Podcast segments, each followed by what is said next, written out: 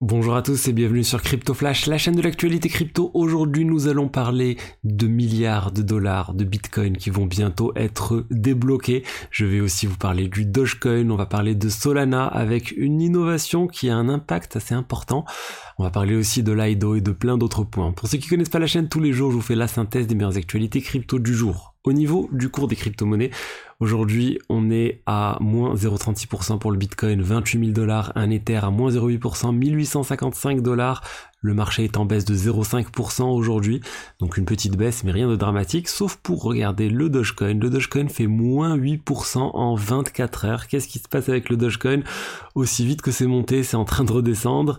Pourquoi Ben on a eu Twitter. Twitter, ils viennent d'enlever le logo Dogecoin de, de, Twitter. C'était le logo euh, pendant un moment de tout Twitter. On retrouvait uniquement le logo du Dogecoin. Moi, ça n'a pas changé sur l'appli mobile, mais sur le site web, ça avait bien changé. Et là, en réactualisant plusieurs fois le site, effectivement, ça a disparu. On retrouve le petit oiseau de Twitter et c'est fini le Dogecoin. Du coup, les gens sont en train de vendre. Après, c'est un peu de panique, mais bon, après, les gens, les gens, ils misent sur le buzz aussi. Donc, ils disent, voilà, maintenant, le buzz va partir. Du coup, il y aura moins de demandes autour du Doge et les gens sont en train de vendre. Mais bon, pour moi, ça ne change pas grand chose. On sait que Twitter, en tout cas, ils, aiment, ils apprécient particulièrement le Dogecoin. Elon Musk apprécie particulièrement le Dogecoin. Et s'il y a une intégration à faire avec des cryptos, je pense que le Dogecoin est quand même pas mal positionné. Parlons maintenant de la difficulté du minage du Bitcoin. La difficulté du minage du Bitcoin, c'est le paramètre qui définit à quel point c'est compliqué de miner du Bitcoin avec du matériel. Ça s'autorégule automatiquement tous les 15 jours à peu près en fonction de la demande pour toujours viser les 1 bloc toutes les 10 minutes. Et cette difficulté vient encore de passer un cap. Euh, euh, ça ne fait qu'augmenter en fait. Regardez, en fait il y a, y a, deux choses qui augmentent. Il y a le hash rate et la difficulté de minage du Bitcoin. Les deux augmentent constamment. Il y a de plus en plus de mineurs, de plus en plus d'équipements qui arrivent sur le marché. Mais malgré ça, en fait, les mineurs sont euh, rentables grâce à euh, le casse au cours du Bitcoin qui a pas mal augmenté ces derniers temps.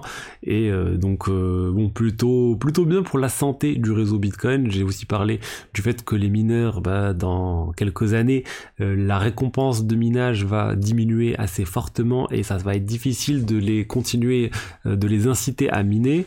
Et après, il y a d'autres solutions pour ça. Il y a, bah, y a Ordinals qui est arrivé avec une demande pour réaliser un certain nombre de transactions sur le réseau Bitcoin. L'idée c'est d'avoir de plus en plus d'UJA sur le Bitcoin pour pouvoir combler euh, cette baisse des, euh, de, la, de la block reward qui arrive euh, régulièrement. Tous les 4 ans il y a le halving. N'hésitez pas à vous abonner à ma newsletter, le top 5 des actualités crypto de la semaine. Vous avez le lien dans la description.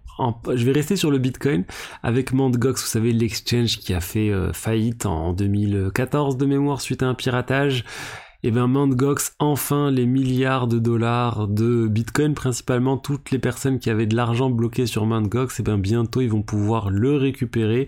C'est quand ce bientôt? Bah normalement c'est au plus tard, d'ici le 31 octobre 2023, mais ils ont quand même mis un petit astérisque en disant bah peut-être que ça peut décaler encore un peu plus si on a l'autorisation de la Cour de justice de, Tokyo, parce que y a, ça, ça dépend d'un certain nombre de choses, mais disons qu'on y est presque.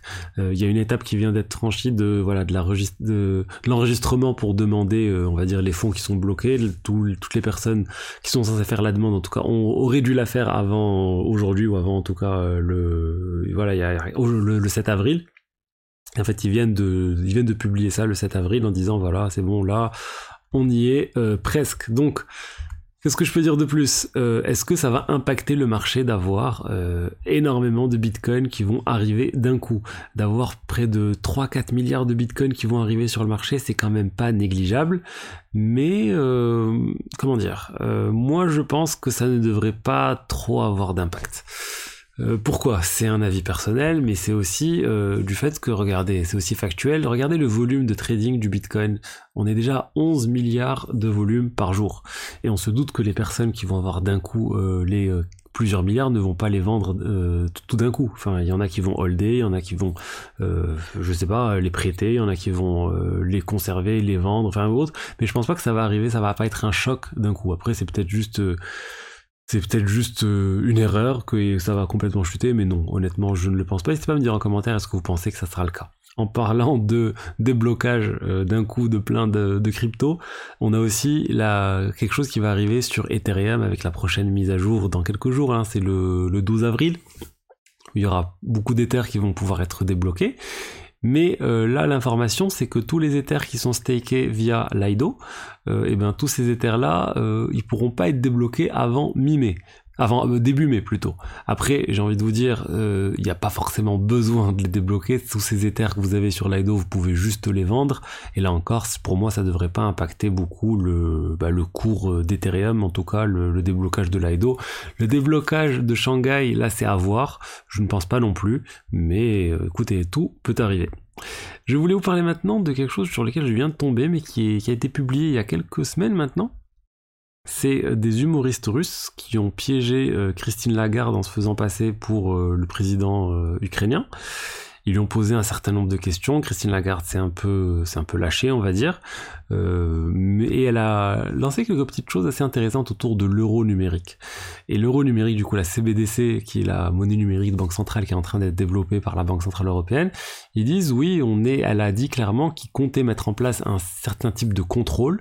Ils sont en train de réfléchir à ne pas mettre en place de contrôle pour les montants inférieurs à 300 400 euros, mais ils disent ça pourrait être dangereux. Ils ont donné des exemples en disant voilà, les attaques terroristes il y a plusieurs années, bah, ça a utilisé des cartes bleues avec des, enfin, des cartes prépayées avec des petits montants et du coup quelque chose de similaire pourrait arriver avec l'euro numérique.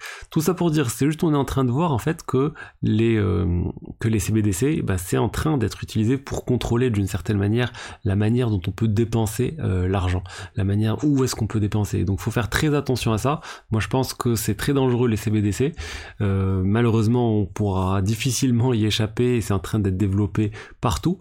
Et pour moi les crypto-monnaie, c'est euh, une meilleure alternative que les CBDC, mais les gouvernements risquent de vouloir imposer, même ils vont imposer les CBDC pour un certain nombre de choses.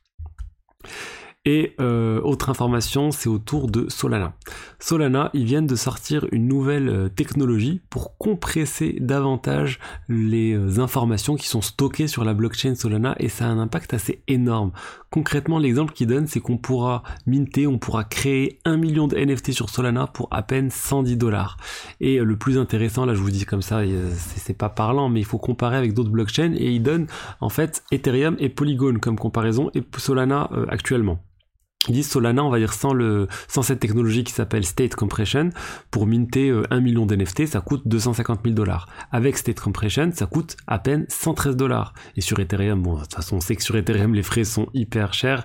C'est 33, 33 euh, millions, 33 euh, millions de dollars. Donc c'est, voilà, c'est énormément plus. Sur Polygon, à date, c'est à peine 32 000 dollars. Du coup, là, c'est plus, ça vient concurrencer, en fait, Polygon avec euh, des, frais qui vont diminuer fortement. Et on sait bien que Solana aime bien aller titiller Polygon parce que euh, on l'a vu dernièrement, il y a certains projets qui sont en train de migrer depuis Solana vers Polygon, euh, comme le projet NFT d'ailleurs des Gods.